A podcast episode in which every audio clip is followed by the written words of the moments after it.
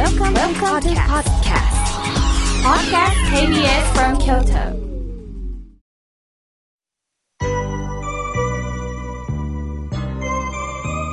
さあ、ここからはたくさんのメッセージをいただきましたので、順に紹介をさせていただきます。まずはじめにラジオネーム、ラジオ大好きさんよりいただきました。ありがとうございます。妙慶さん、おはようございます。土曜日の朝を待ちかねて聞いております。今年は暑かったせいか、まだまだ夏の疲れが残っています。台風も怖かったですね。妙慶さんは大丈夫でしたか？私は足腰が痛いのと、まあ、前を向いて前進することがおろそかになってしまいました。そんな時人と比べてみたり、複雑になったりします。でも頑張るしかないですよね、とのことです。ああ、そうですよね。若い時にはスイスイと歩けてたのが、年齢とともに何か体が重くなる。ああ、足が痛いっていうことは、これは年を重ねると誰もが経験することです。まさにその状況の中にいるんですね。動物に例えると、うさぎと亀、想像してください。私の実家の兄は、その後のうさぎと亀というね、創作童話を考えています。なぜうさぎと亀かというと、うさぎタイプ、亀タイプではないんです。人間は必ずうさぎの要素と亀さんの要素があるって言うんです。うさぎは皆さん想像してください。可愛くって、毛がふさふさして、ぴょんぴょんと前に前に進みますよね。亀さんです。亀さんはゆっくりですよね。亀さんが立ち上がってブワーって猛ダッシュで走ってるとこって見たことないですよね。本当にゆっくりですよね。背中に甲羅があります。だんだん私たちは年とともに体に重い重しがのしかかってくる。亀さんは生まれた時から甲羅があるんです。こんな甲羅脱ぎたいと思っても、これが人間が抱えてる業です。業はね、なんか悪いイメージでありますけど、でもこの業を背中に引き受けて歩くんよ若い時には何でもできたけど、年齢とともに思った通りにできない。すると、休憩をしながら、自分の体力を見ながら、今まではこんなことをやってたけども、せいせや、もう三分の一でいっか。一つのことできたらいっか。お許しください。若い人に頭を下げて、頼むな。若さっていいな。それを温かく見つめると、ああ、何かお手伝いできますかそういうふうにお願いしたり、お願いされる関係が持てるようになると思います。ラジオ大好きさん、どうかどうか、えー、足腰痛い時はこれからね、ゆっくりあの、お風呂に入ってくださいね。私もね、スーパー銭湯が大好きで、足腰にね、あのー、特に温めて、そしてストレッチもね、無理なくしております。体を伸ばすということも大切なのでね、自分にできる範囲で、ぼちぼちやってみてください。さあ、続いての方です。メールをいただきました。あんみつ姫さん、ありがとうございます。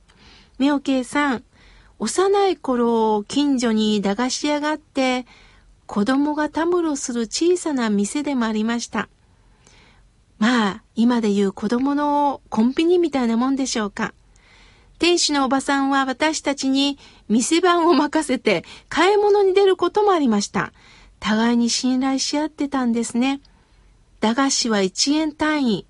私が好きだったのはくじです。細長い紙を口に入れて眠ると当たり。スカの文字が浮かび上がってきて、飴などもらいます。まあ今であると不衛生ですよね。だけどそれが楽しかったんです。子供がたくさんいて、近所の大人が子供を見守ってくれる安心感がありました。懐かしい60年も前の思い出です。今も駄菓子屋をたまに見かけると立ち止まり、覗いてしまいます。駄菓子屋さん続いてほしいですね、とのことです。ほんとそうですよね。今では、まあ、どっかのね、建物の中に昭和のお菓子屋さんっていうのもあります。それも懐かしいですけど、本当に商店街のこう、一角とか通り道にね、駄菓子屋さんっていうのがあると嬉しいですよね。私も、えー、ちっちゃい頃はよく駄菓子屋に行ってました。そこの駄菓子屋はね、ソフトクリームがなんと50円だったんです。10円玉5つでソフトクリームが食べれるんですが、オチがあってね、すぐ溶けるんです。だからみんなでブワーって急いでね、食べてたもんで、それがまた楽しかったんですね。あと文具店があって、その中にね、なんとおでんが売ってあったんです。おでんが30円。卵とかこんにゃくとかね、なんで文具屋さんにおでん売ってんのか今思えば不思議なんですけども、文具店の店長さんはニコニコ笑いながら、汁も素敵って言ってね、あの最後おまけをくれたりなんかして、これも懐かしい思い出です。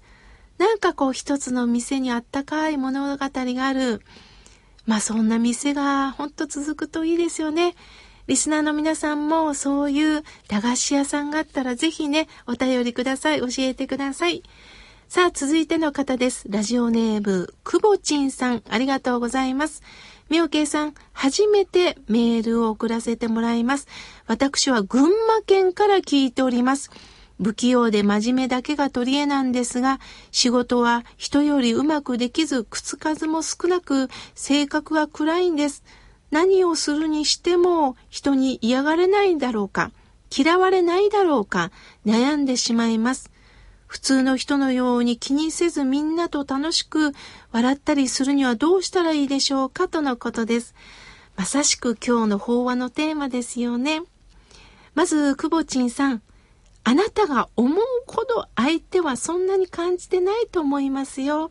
やはり自分で暗いイメージを作ってしまってるのかもしれません。ただ、明るい方と暗い方は、やっぱり暗い方の方のが誤解されやすいと思います。私の友人も待ち合わせをした時ね、ニコリとも笑わない友人がいます。こんにちはって言ったら、もうムスッとしてます。機嫌悪いのかなって最初思ったんですが、そういうキャラなんです。その時に私は友人に言いました。あのー、恥ずかしいかもしれんけど、ニコって笑顔を出しただけで全然違うよって言いました。あ、そうって言いながらニコって笑った時のね、彼女の顔は可愛かったです。また、なかなか明るく会話ができない時には、後でね、メール送ったらいいんです。今日楽しかったです。うまく表現できなかったけども、ありがとうございましたって送ればいいんです。あ、そうか、そういうことだったんだっていうふうに誤解が解けますのでね、あのー、口数が少ない時もたくさん喋る必要ありません。今日はよろしくお願いします。今日は助けてくれてありがとうございました。無事に今日仕事を終えました。おかげです。なんかこう一言だけでも添えるだけで違ってきますのでね。まずは笑顔。口角を上げて笑顔です。そして一言何かメッセージのね、届けられる方になってください。くぼじんさん、これからもよろしくお願いします。まだまだたくさんのメッセージをいただきましたが、次回紹介させていただきます。